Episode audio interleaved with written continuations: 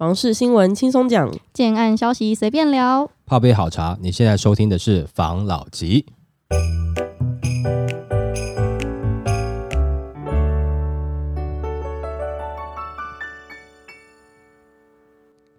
关心你的房事幸福，我是房老吉。我是大院子。我是茶汤会，今天呢，我们要来聊，嗯，我们都知道大台北地区的房价相当可观，嗯很多人都买不起，所以现在部分人都聚集在一个还蛮热的一个地方，是林口。林口为什么会这么热？我们来跟大家分享一下。三十五岁以下年轻人爱到林口买房，三大因素很加分。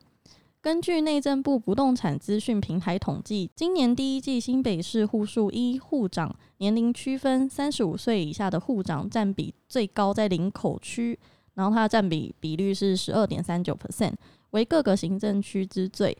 在地房仲表示，三十五岁以下年轻人爱到林口买房，主要有三大因素。那第一个因素呢，是因为价格。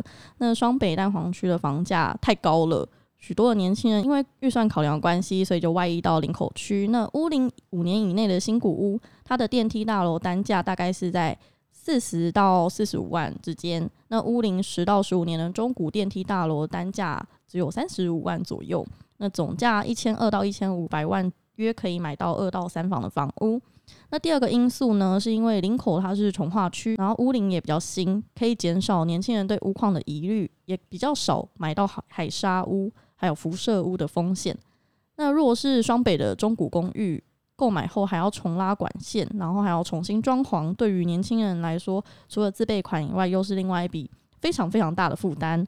那第三个因素呢，是因为交通便利性。那林口从化区它临近国道一号，开车不管你要去北还是南部都非常方便。近年来又有机场捷运，然后有很多很多的公车路线可以直达双北市区，交通方便性大量双北外溢的自住族群。林口，我自己个人也是真的觉得林口蛮不错的。但是这个新闻我们就先来看一下。呃，请问一下哈，林口有很多的老住宅吗？就是比如说中古屋吗？还好，还好嘛？对不对？嗯没有到很多，对不对？对，然后呢，再来就是呃，现在你如果你是预售屋，你现在买的话，请问一下，你有办法把户籍设进去了吗？还不行。那所以它现在呈现的是什么时候的东西呢？也就是这一两年，嗯，嗯，等于是刚好现在交屋。那所以也就是新闻，它也不算是新闻，它是一个呈现呈现的结果，它是个旧闻。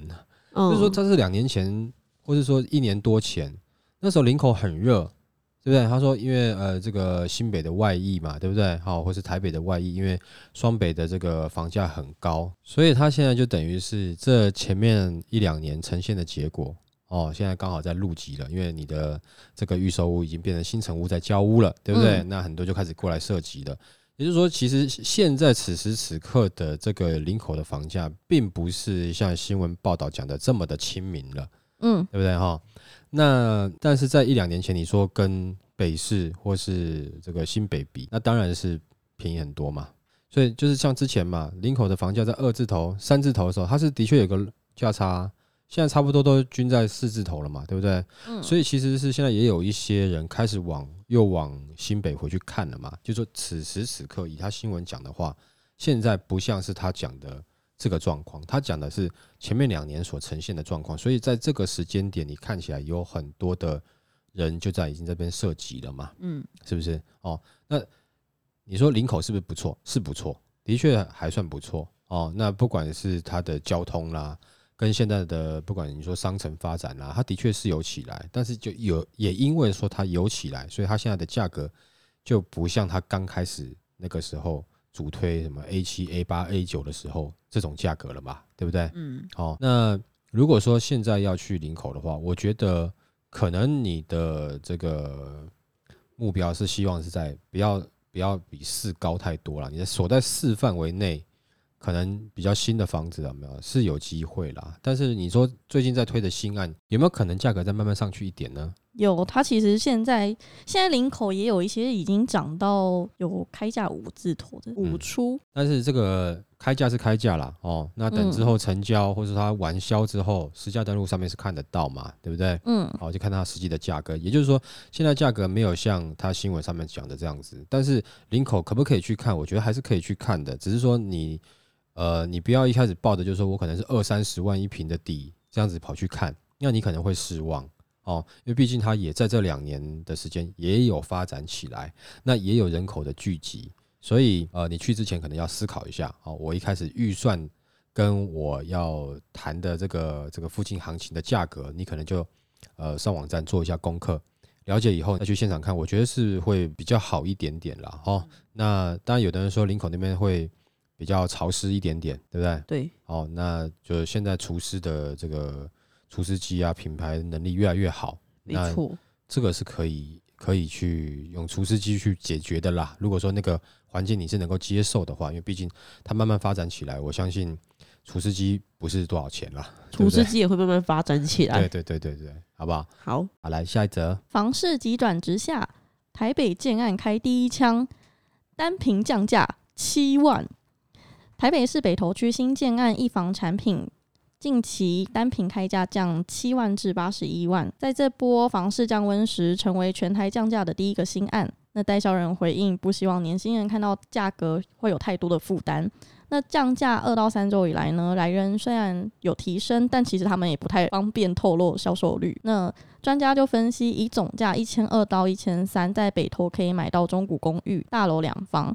那新房新案一房，对于北投在地首购族吸引力不大，也成为建商降价的可能因素。那该案呢，它其实只有十三户，规模量体小，影响力有限，也不至于带起全台房市降价潮，除非是。指标品牌或是大案率先降价，才有可能引发降价潮。那目前呢，因为通膨、刚需等需求，建商呢，他还是有坚守开价，绝不会轻易降价求售，对吗？他讲这个是有道理的，因为你户数不多，嗯，然后你在北投区，那你规划的产品又属于一房，在那个区域可能不是那么夯的，不是不是那么受欢迎的产品，那你在这个时间降价，那当然，假设如果说。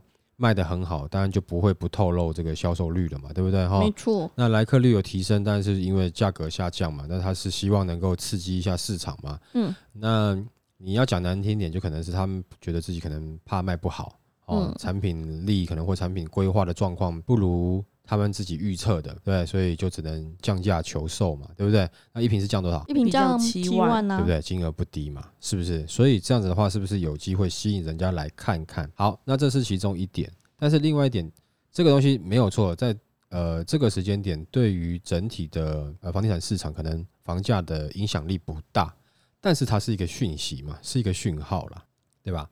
我就说，哎，有人开始降价了，嗯，但他如果他现在状况不好，可能是产品。呃，接受度的问题，不是说产品盖得好，就这种大楼到底盖得好不好的问题，嗯，是他规划的房型可能在那个市场上不受欢迎啊，也许，但是有一家做，那另外一家万一他觉得，哎，那我也可以试试看的时候，他只是想要再拼一下，赶是不是能够赶快？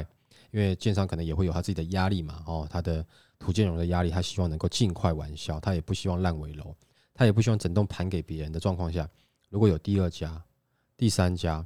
那也许就会开始有一些效果了。嗯，那你再说，因为不是大的品牌，呃，所以影响力不大。我跟你讲，连大的品牌都开始降的时候，那个时候就已经是影响很严重的了。嗯，一定是从小的慢慢开始啦。嗯，哦，不可能今天大家都还推推推一些案子，然后突然国泰跟你讲说我要一瓶降价七万的，哇，吓死人了，不可能。哦，对，那小的品牌都还没有降，凭什么我大的品牌降价？嗯，对吧？哦，我不知道你们知不知道，比如说，呃呃，将门这个牌子运动鞋，将门是很久以前，跟美金龙同个年代吗？是不是同个年代？我不知道，但我小时候这两个都有。哦，那就是说降门都还没有降价，凭什么我 Nike 要降价？我只是举是想举这个例子啦。哦，或者是说，呃，我福特还没有降价，为什么我宾士要先降价？这种感觉啦，好吗？好，那。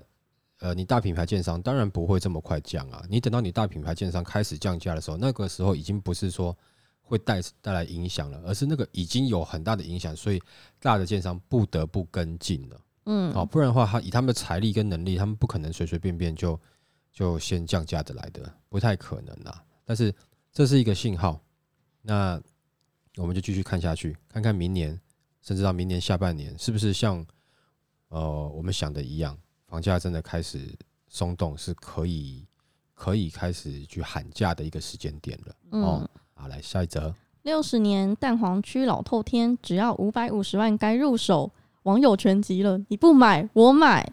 蛋黄区老透天该买吗？近期有网友询问亲戚考虑托售屋龄六十年的四层楼老透天，不仅开价仅行情的四三折，五百五十万，位置更临近彰化园林火车站，让他好心动。但他也担心老房子会有翻新跟房贷不高的问题。虽然屋龄极高，但网友却一面倒叫他快买，更称就算是一百年也要收。那其实透天的估价有三个要件，那透天的案件价值必须要从地平、面积、林路宽度三个要件评估，比较难从亲友提供的数据推估是否合适。但以该案件五百五十万周边行情一千万来看，十分值得入手。对啦，就以目前他所讲的资料，我也是觉得这个价格是蛮，因为你想想看嘛，就是你在北市可能五百五十万是一个大车位啊，啊，在某些地段有没有？你个大车位有没有？那大概就这个价格嘛，而且是要平面的哦，哦，而且你的这个车道出入口，诶是要够高的，不是那种哦，不是那种车顶会磨到的那种，嗯，对不对？哈、那这样子的可能就差不多是一个车位啊，为什么不买？对不对？哈、那附近的行情如果说都已经有一千万的话，我觉得是可以下手了，没有错啊。你说，呃，它的呃这个层数不高，可是问题你是也才五百五十万而已啊。假设你今天只能，譬如说啊，你只能贷四成好了啦，假设这么低好了啦，那五百五十万四成是多少？五百五十万四成是两百二，对不对？也两百多万嘛，对不对？哦，那你扣掉以后，你去很多地方，你买房子自备款可能都要准备三三百万了。也就是说，你在别的地方的自备款，你在这边一样啊。你自你你回去看，先看你的自备款要准备多少嘛？你准备三百万的自备款嘛，对不对？嗯那你这边可以买，那、买了以后，假设它的地坪真的不错，哦，地坪够大，那我觉得你搞不好变成未来市中心的，就大家让人家羡慕的一户啊。对啊，难讲啊。对，你说在园林那边会不会有围绕都根啊，或干嘛？我觉得其实也也不一定需要，你可以暂时先拉皮一下，对不对？啊，而且你那个哈价格买下来有没有？以你换算一个角度来看哈，我觉得马上可以赚钱诶、你可以做那种呃 Airbnb 的那种民宿，对你把它弄就是。你墙壁弄一弄，刷刷颜色嘛，就把它弄复古的味道嘛，就是墙壁都是板模的状况，就把一些东西咔咔掉嘛，对不对？啊，你们嗯稍微整理一下啊，灯光打一打，墙壁颜色漆一漆啊，你就可以开始租，你马上可以开始赚钱呢、嗯，对不对？啊，而且因为你投入的资金是多少？三百万啊，你有一个譬如说，呃，像他他几平？四层楼，好了，我们就帮当做他一层楼只有一间房间可以租好了啦，好不好？那你至少有四间，那你这样租，我觉得很划算哎、对不对？而且你两百万的两百多万的贷款，你一个月才缴多少钱而已？嗯，对不对？那你只要稍微租一下，你就绝对赚回来啦。而且如果你先弄好，没有？你过一段时间报复性旅游开始出来的时候，对不对？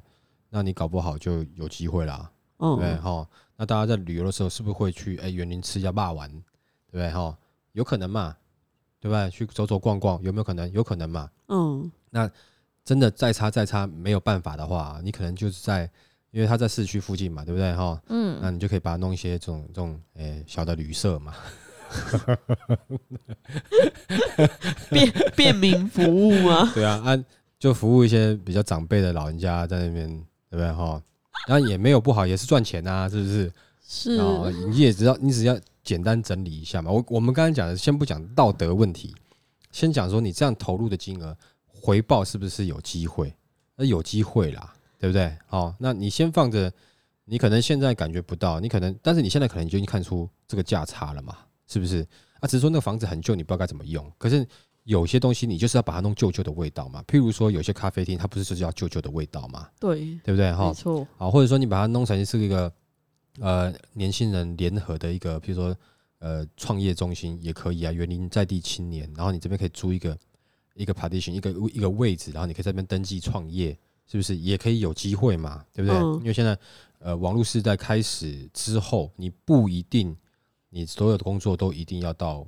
北市或是到其他大城市，你有些生意你也许是可以在那边做啊，或者说你做成直播中心，对不对？让人家直播，或是让人家直播带货中心。一楼就是让人家车车子出去送货的，然后二楼是仓储，三楼是摄影棚，是不是啊？四楼是你自己住的地方，诶，是不是蛮好的？哦对，不对？啊，你就在那边哎拍，然后我就直播带货，这样是不是也有机会？有机会啦！你这个价格取得的东西啊，有没有其实如果说你把它拿来做好的运用的话，其实它很好用啦。我觉得，哦，就是要看说他自己的考量怎么样。但这个是我们以目前知道的讯息来看，那你也许实际看了以后，哎，如果真的是不理想，那当然你就要考虑清楚。但如果看了以后，哎呦，搞不好条件更好，那你就不要慢了，对不对？嗯哈、那我觉得这个是有机会的，对嗯不，对？好，那下一则。房市即将泡沫化，然后就有人用倒啤酒的理论来妙喻，还有倒酒的空间。因为近期房市不是有泡沫化疑虑嘛，尤其是南台湾，因为台积电的议题，然后涨幅拉高了，短期炒作的买盘也介入，所以等于有点危机四起的这个状况。不过就有专家以倒啤酒的理论来解读所谓的泡沫这件事情。那去年房市热络猛倒出来的啤酒泡沫，其实目前正以交易量锐减、推案延缓的方式在消泡。后续市场还会腾出剩余的空间，房市看起来并不悲观呐、那房市正在消泡，反而是好事，因为涨幅过高，啤酒泡沫太多，现在交易量急缩，建商推案减缓，同时预售屋出现换约的转手潮，也就是市场调整盘整的阶段，现在是等消泡的阶段呐、所以这个事情呢，专家认为这是一件好事，不需要太悲观，因为等到走了半年到一年，泡沫消失之后，杯子里面也就是市场会腾出剩余的空间，也就是房市的陌生段。好了，对，呃，是不用太悲观，没有错啦。哦，那为什么有的人会觉得落差那么大？可能是因为之前没有太乐观了，你懂我意思吗？哈、其实没有到很悲观，但是之前是太过于乐观，就是好像你随便买什么地方都都会会涨。涨，对，嗯这是之前的状况，也就是说，之前乐观到蛋白、蛋壳、蛋核区都在涨。嗯对不对？那就很外围的在涨，可是事实上，你如果在蛋黄区的话，其实真的是不用太悲观。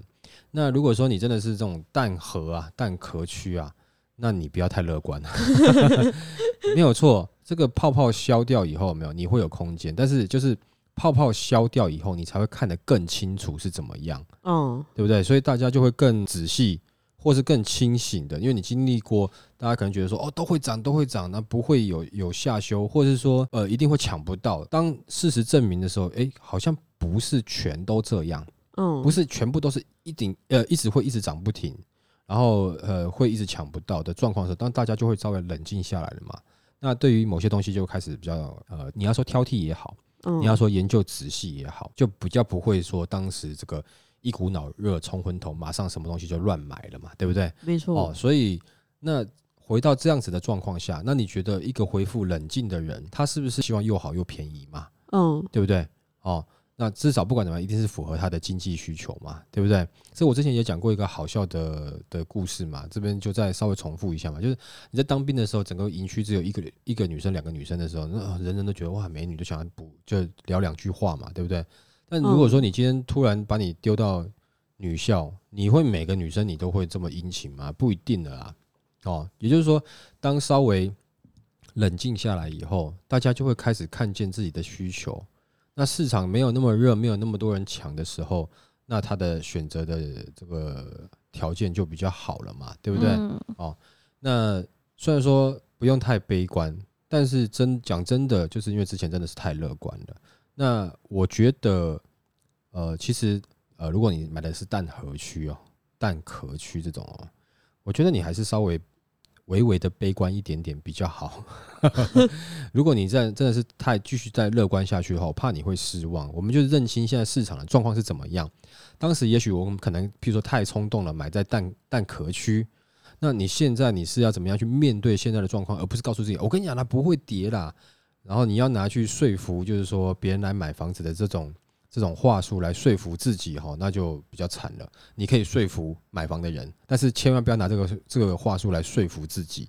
你要哦认清现在可能啊没有多久就要面临的状况是，你到底是不是蛋壳区、蛋壳区，你的呃房价是不是有可能开始下修，或者是就是说这个陌生段，甚至说未来之后别人在买房子的时候，在房价下修的时候，它反而呃集中的区域是在这个蛋黄区，也不会来你这边看。你要先认清楚这一点。